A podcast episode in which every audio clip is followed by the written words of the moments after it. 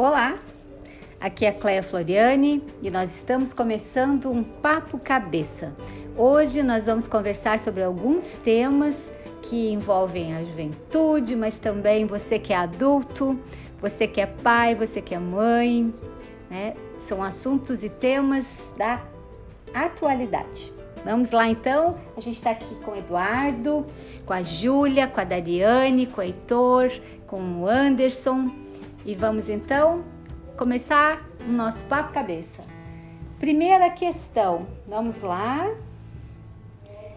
Como vocês se preparam para os estudos? Bom, eu, Heitor, eu me preparo basicamente estudando o que eu tenho vontade, o que eu gosto, o que eu tenho mais afinidade, né?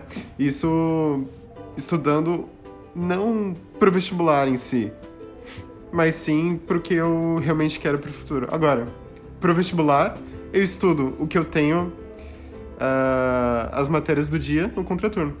Uhum. Você, Dari? Bom, é, eu estudo conforme vai passando os conteúdos é, todos os dias que a gente tem.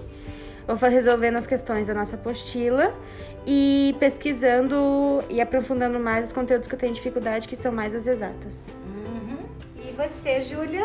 Conforme a data do, das provas vai se aproximando, eu vou fazendo resumos, flashcards e vou estudando para as provas, fazendo resumo. Eu também faço um cronograma de determinadas semanas e dias é, que determinadas matérias eu vou estudar naquele dia para ser mais organizado e isso me ajuda bastante. Hum, legal. Edu? Olha, eu acredito muito na rotina, sabe? Até porque o nosso cotidiano é muito agitado. Então acho que estudando todo dia um pouco, principalmente com as exatas, eu acho que todo dia tem que ser um pouco. Me, ajuda bastante, sabe? Então eu meio que não me preparo uma semana antes. Eu tô sempre fazendo alguma coisa, sabe? Uhum. Rotina.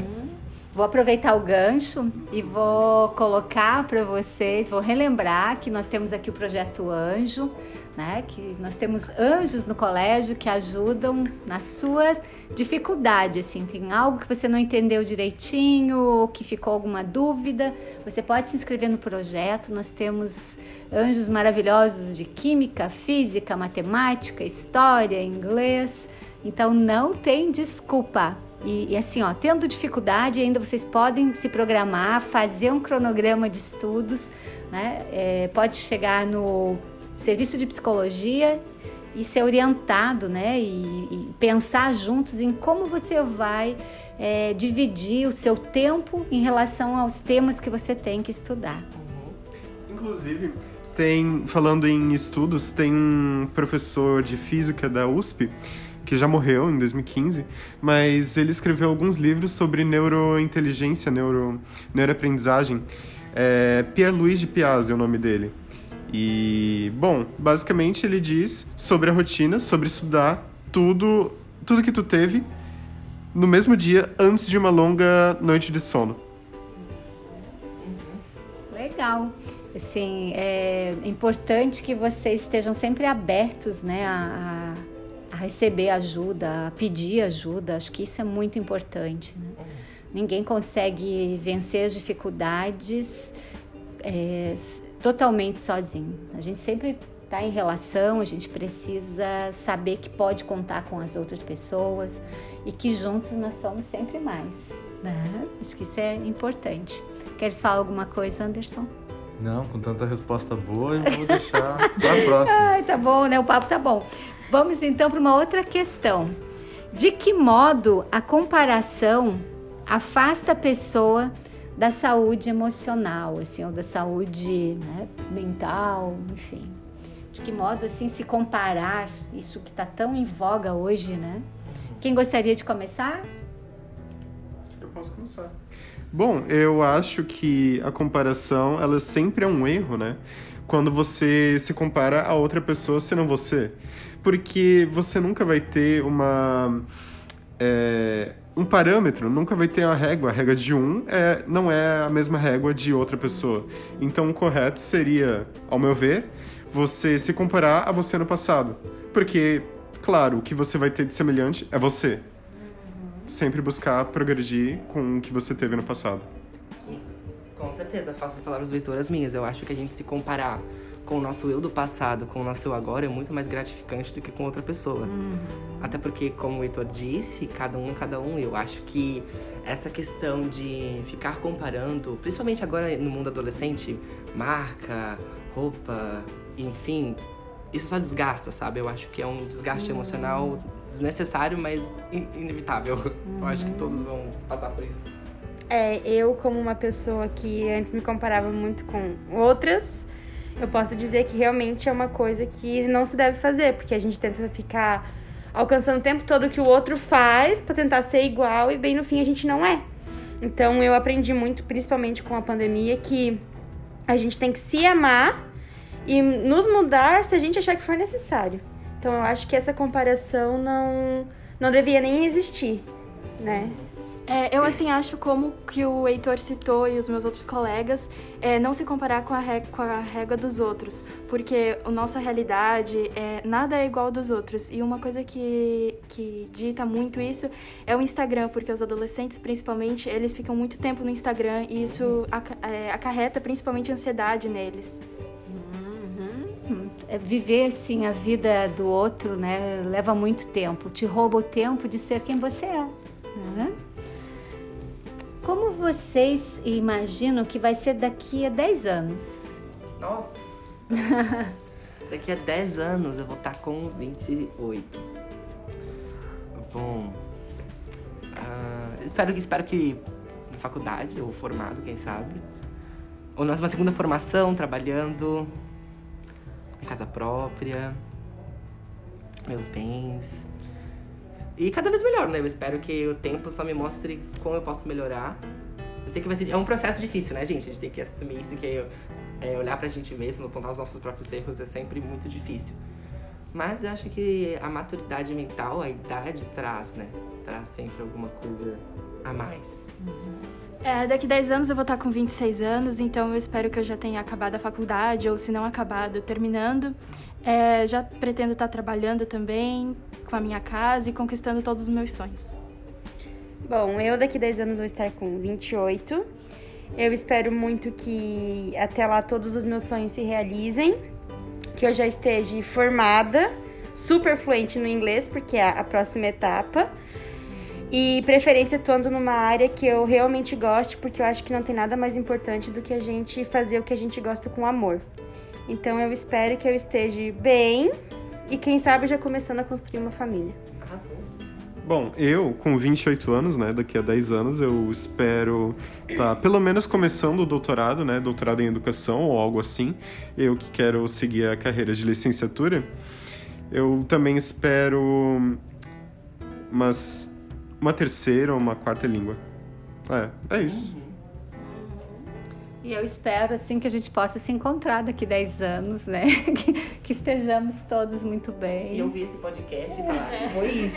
Foi, deu certo, né? E eu tenho certeza que com tanta energia boa, com tanta vontade e determinação, né?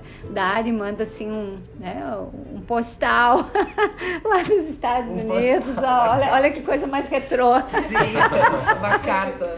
Manda uma carta, né? Uma carta virtual, assim, vem voando. tá certo. E agora, é, se você se encontrasse de cara a cara com preconceito, o que, que você diria para ele? Olha, isso é uma questão que eu acho que eu tenho pouco pra falar, sabe? Um pouco não, bastante pra falar. Eu diria, como eu comentei antes aqui com a gente, melhore. Porque eu acho que o preconceito é uma coisa tão arcaica. Tá cada, eu, eu, particularmente, tô cada vez mais assim, ó, sem tempo pra lidar. Porque, por mais que tenha que ter uma paciência, eu entendo que existem pessoas que foram criadas de modo diferente que eu. Mas o preconceito, por exemplo, eu acabei de conhecer a Júlia, mas a primeira impressão que eu tive dela foi maravilhosa. Então, mas uma pessoa pode conhecer a Júlia agora e ter uma impressão ruim. Esse já é o pré-conceito. Entendeu? Então acho que a gente tem que conhecer as pessoas, a gente tem que falar mais. Eu acho que o nosso mal do século é essa falta de comunicação. É essa questão de não conversar, não conhecer a pessoa. Isso traz o preconceito. Meninas. Ah, assim como o meu colega citou, eu acho que o preconceito ele nada mais é do que um preconceito que você tem sobre a pessoa. Então, eu, eu também concordo que a gente tem que conhecer a pessoa, conhecer do que, que ela vive e, se possível, a gente tenta ensinar para ela e tentar mostrar a, as outras realidades que ela pode aprender sobre isso. Então, eu acho que o preconceito é uma um, um, ato que a gente sempre tem que estar tá relutando contra ele, porque ele nunca pode ser admitido como normal. Uhum. Bom, eu faço das minhas palavras a, a do Edu, que é, ele falou muito bem sobre, que é realmente o que está acontecendo, principalmente agora, né? Não sei, porque tipo, parece que quanto mais a gente vai mudando, quanto mais é, tecnologia aparece, quanto mais pessoas é, vêm de modos diferentes de vida, parece que mais ainda aquilo se torna uma coisa ruim, uma coisa difícil.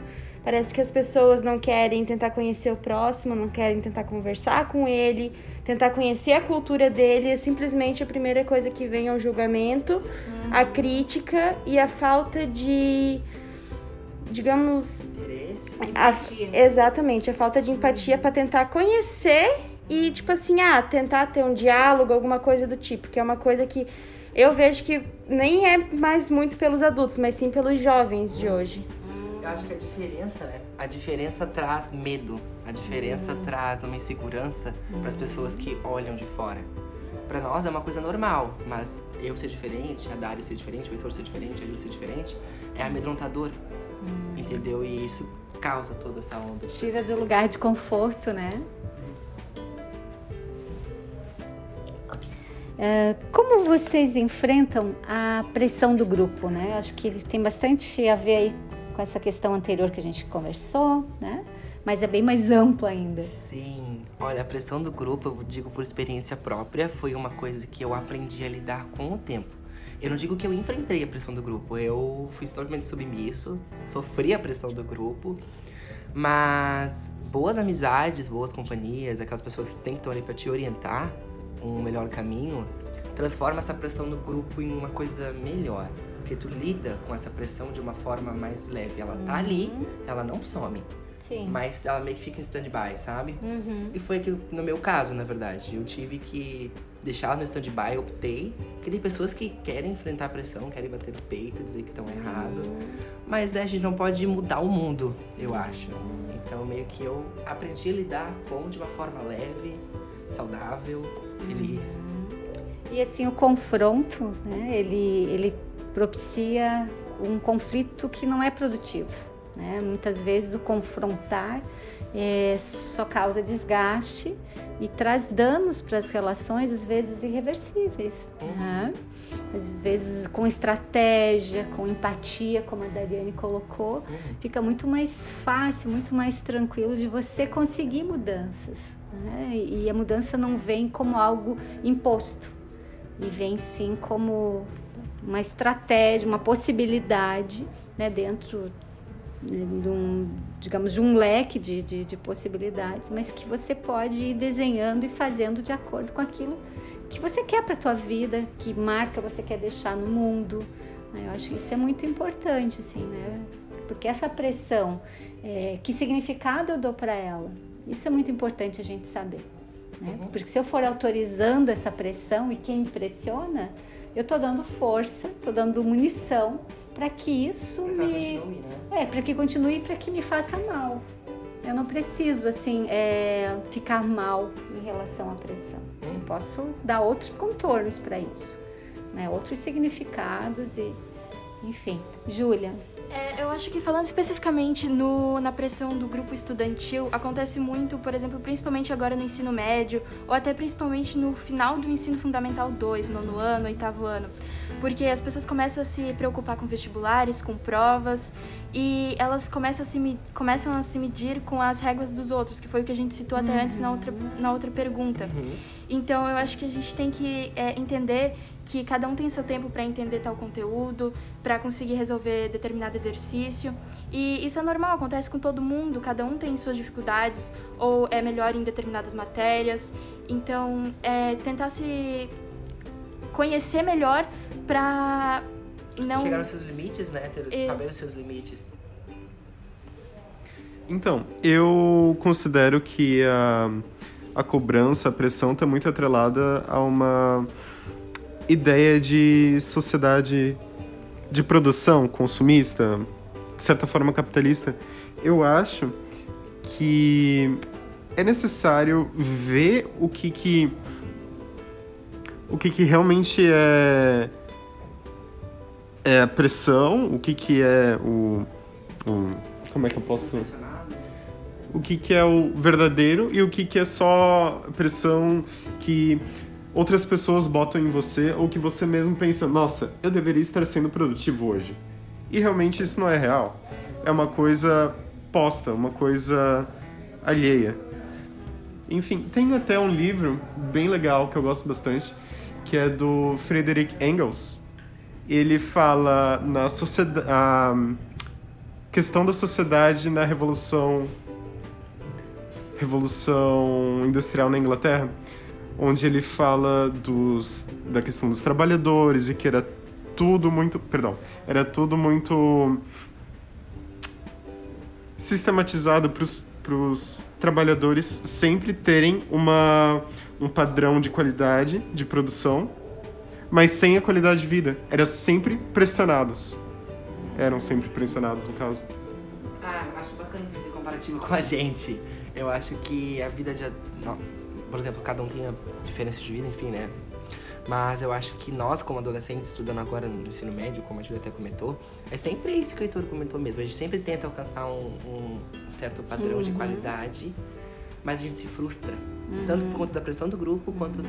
Porque as metas e os objetivos, é, eles são postos como se fossem praticamente inalcançáveis. Isso! Né? Nossa, E assim, e, e essa, essa imposição, ela acontece em todas as áreas, né?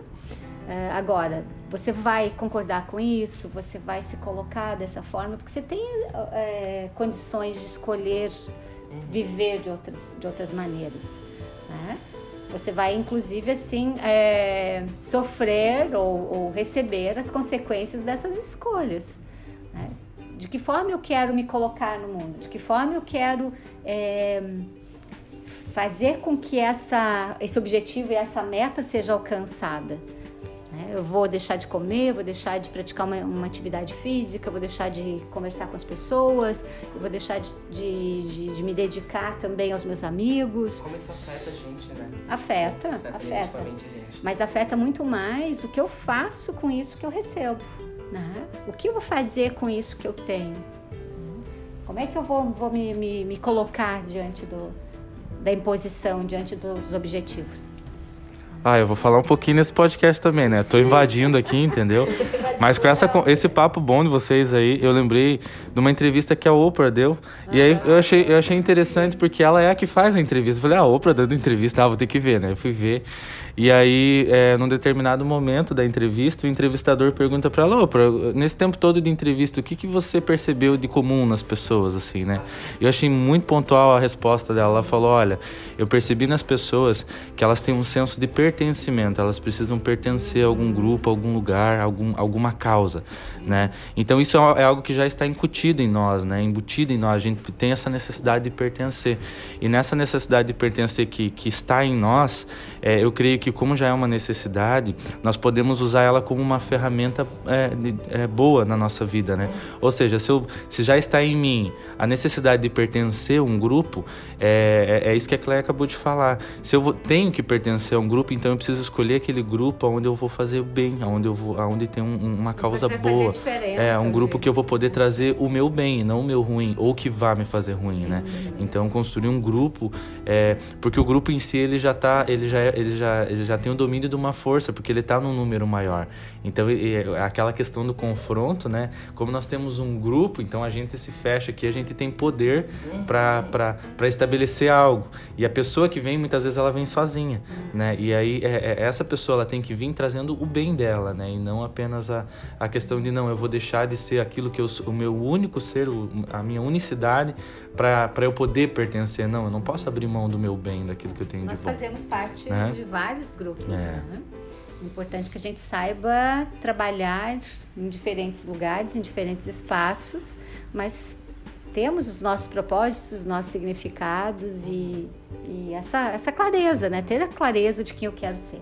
Como a, quando a Júlia coloca assim, daqui 10 anos vou estar trabalhando, vou estar fazendo isso, né? Bastante determinada, bastante focada, né? Ela tem um jeito de se movimentar no mundo, né? E isso não vai abandonar ela, a não ser que ela diga, não quero mais ser assim. Ah. Né? Ela tem esse, esse controle. Né? Nós temos metas, mas nós vamos dar esse tom, né? E, e, e de um jeito assim que todo mundo saia disso muito bem. Né? Agora a gente já pode engatar aí num outro assunto que, é, em função das metas, em função desses objetivos, muitas pessoas andam ansiosas. Meu. E daí eu quero saber de vocês, né, o que, que essa ansiedade significa para vocês? Porque a ansiedade é trazer o futuro para hoje. E tem gente aí sofrendo de, de, de ansiedades. Né? Quero ouvir um pouquinho vocês. Bom, para mim, ansiedade me remete à insegurança. Sempre quando eu tô inseguro, eu me sinto ansioso. Uh, e toda essa questão, inclusive da pressão que a gente estava comentando antes, principalmente agora que eu iniciei o ano já estudando no terceirão, terminando meu ano escolar, né? Trabalhando, responsabilidades maiores. Para mim, tudo é motivo de ansiedade, eu acho. Tudo, os conflitos, né, adolescentes que acontecem com a gente diariamente, é o que a gente chama o famoso surto. Uhum. Então, eu acho que. E como é que você tem vencido ela? Olha, comida. comida. Co comida é bom demais, né? Mas se, se, comer na medida que tem ansiedade, age, o estômago. Age o estômago. Não, mas eu sempre tento lidar. É uma coisa que eu dei trabalhando em mim, essa questão do parar e pensar. Que nessas horas é muito difícil a gente ter essa, esse, esse ato de parar para colocar a cabeça no lugar e ver prioridades. Uhum. Eu acho difícil, mas eu tô trabalhando cada vez mais, sabe? E é necessário você se distanciar daquilo, né?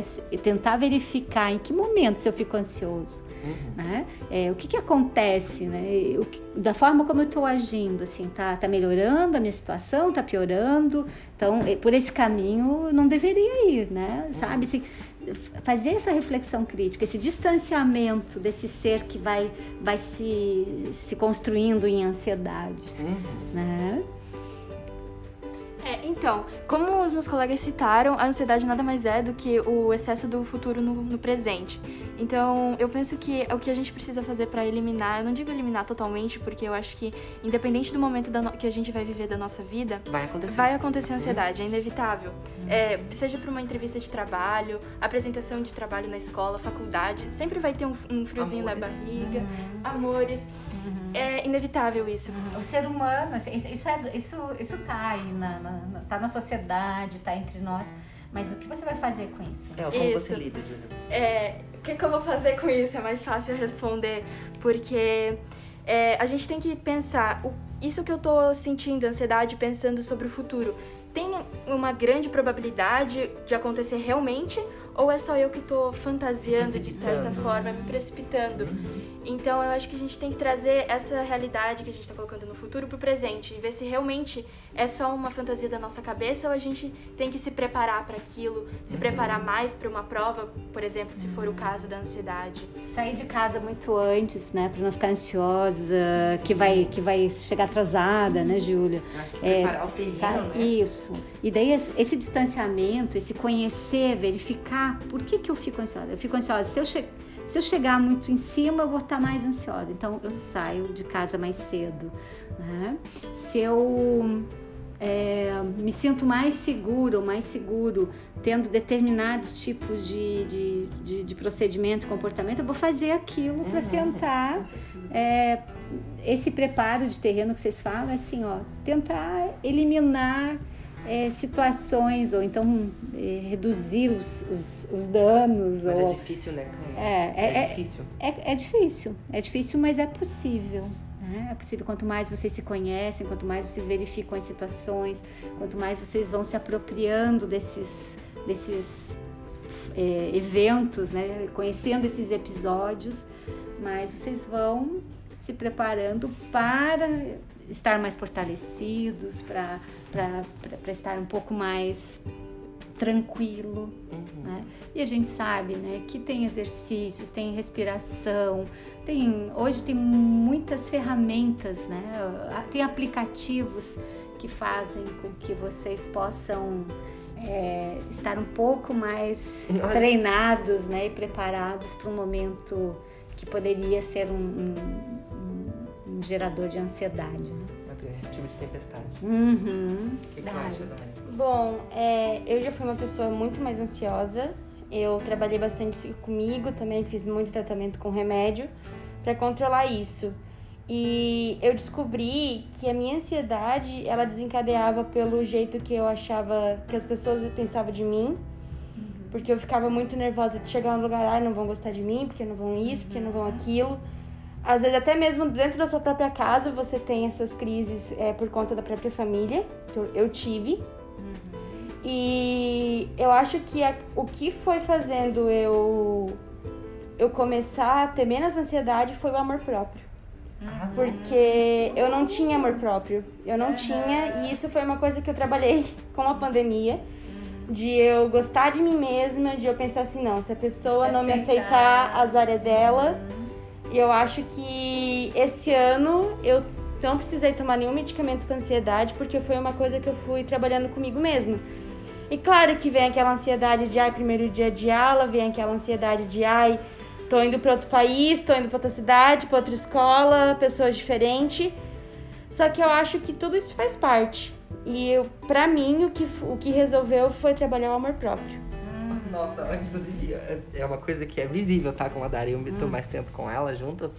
Eu sempre brinco, né? Tu és perfeita, quem é perfeita? A primeira, eu. Eu sou perfeita. Eu não sei Isso que é amor é, próprio. Não, não. Quer aprender amor próprio? É com a Dari. Sempre.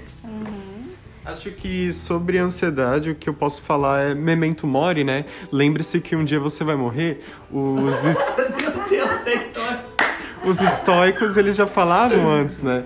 Que não tem o depois e não tem o antes. É só o agora. Porque o futuro é uma expectativa e o passado não existe mais. Então. É, então, tem também o apateia, que é o silenciar das emoções. Estar só contigo e com você mesmo. Porque daí você não, não, não, não sofre pela, pelo que ainda tá por vir. Papo cabeça mais interessante, gente. Estou assim amando. É, é justamente isso, assim. A única coisa que nós é, temos né, de concreto é esse presente. Né? Passado que sirva de experiência. Né? Mas quem nos puxa é o futuro. Né? É para lá que a gente está indo. Já dizia o mestre Wu do Kung Fu Panda. o passado é lembrança, o futuro é esperança e o presente se chama presente porque é justamente uma dádiva, né? Uhum. E, é- e assim, ó, temos que realmente considerar uma dádiva, né? E usar ele da melhor forma possível. A gente né? tenta. A gente- a gente tenta. Continuem, né? Vamos continuar tentando. Agora, para a gente encerrar, né? O que vocês diriam para o eu desse passado, então? Né? O que você diria? Você mudaria algo? Eu acho, eu sempre, eu sempre me perguntei isso, sabe? Se eu mudaria algo. Difícil. Algumas coisas eu mudaria, algumas coisas não. Eu olho pro meu passado e vejo todo o caminho que eu trilhei, na, na maioria das vezes sozinho, mas depois com muitas pessoas comigo. Eu paro e penso, será que eu mudaria? Porque se eu mudasse alguma coisa, eu provavelmente mudaria o meu futuro.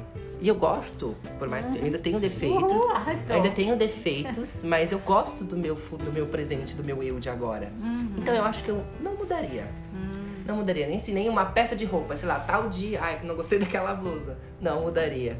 Eu acho que, paralelamente, se eu, se eu encontrasse com o meu eu do, do passado, eu diria assim, cara, o que é teu tá guardado, né? Então, é só take your time e E calma, tem que pensar. é só tente viver da melhor forma possível, o que vale a pena. Momentos eudaimônicos, aqueles que valem por si só. É. Bom, eu acho que eu diria obrigado, porque se não fosse as vezes que eu caí, as vezes que eu levantei, que eu segui em frente, as coisas que eu conquistei, eu acho que eu não estaria aqui hoje, sendo essa pessoa que eu sou hoje, E eu acho que tudo que a gente pode olhar para o passado, eu na minha família, a minha mãe é muito exemplo meu disso, porque ela disse assim: eu posso ter feito todas as coisas erradas possíveis, mas eu não mudaria nada, porque se em algum momento eu mudasse alguma coisa que eu fiz no passado, talvez eu não estaria aqui hoje dessa forma, porque como a gente sempre sabe, a gente tem dois caminhos. Então, se tu seguiu por um, tu não sabe o que, que tu ia fazer no outro. Então, eu olho pro meu passado, por todas as coisas que eu já passei, e, tipo, agradeço por ter passado por isso, por eu ter feito essas escolhas, porque se não fosse isso, eu não estaria aqui hoje. A Dali está sendo econômica. Ela diz que tem dois caminhos, tem vários caminhos. Inclusive, assim, um caminho que está se abrindo para ela agora é ir morar nos Estados Unidos. Perfeito. Né? Vai, vai com tudo, né, Dari? E faça, assim, valer a pena. Né? Sim, eu acho que a gente tem, sempre tem que se motivar com o passado. Porque olhar, olhar para trás e ver o que trilhou, tem que se orgulhar. Tem que se, por mais, por exemplo, nós, nós somos novos, né? 17, 18 anos, 16. Mas de qualquer forma, é sempre motivo. Se tu tá assim, ó, por exemplo, eu uso muito o que eu escolhi, né? A minha escolha. Essa questão, assim, de minha sexualidade e tudo mais. Como eu trabalhei isso. Então, nessas recaídas, eu sempre olho e falo, meu, eu já passei muita coisa, isso aqui não é nada. Uhum. Sabe? O uso de motivo, eu acho isso importante. Uhum. E aprendizagens, né? É, basicamente o que os meus colegas disseram, eu acho que eu não tenho palavras melhores para representar isso, porque é basicamente isso. O seu passado, ele serve de caminho para ser quem você é hoje. Então, poderia, sim, se você mudar alguma coisa, teria mudado alguma coisa do passado, possivelmente mudaria o seu, o seu presente e até mesmo o seu futuro. Então, eu, na minha opinião, hoje, eu não mudaria nada do meu passado, até porque o meu passado é o que me trouxe aqui hoje, então eu me sinto muito feliz com isso. E é isso. Fez você quem você era. Exatamente. Ai, assim, eu tô rodeada de gente, assim, que tiveram, né, passados e que hoje no presente, assim, estão é, administrando tudo de uma forma muito bacana, muito interessante, com muita inteligência emocional. E eu tenho certeza, né, que não, não está nada guardado, está sendo construído, Heitor. Uhum. Né? E vocês estão fazendo isso da melhor forma, tá? Uhum. Muito obrigada, agradeço Imagina. por estarem aqui. né? É sempre assim, é muito, é muito aprendizado envolvido, né, em cada encontro com vocês, seja individualmente, seja em grupos. Então, só gratidão. Obrigada, Anderson, pela ajuda, né? Eu Arrasou na, na, na, na gravação aqui, vai ficar muito legal. Né? Obrigada. Até o próximo podcast é, Papo Cabeça, do Energia. Um abraço a todos.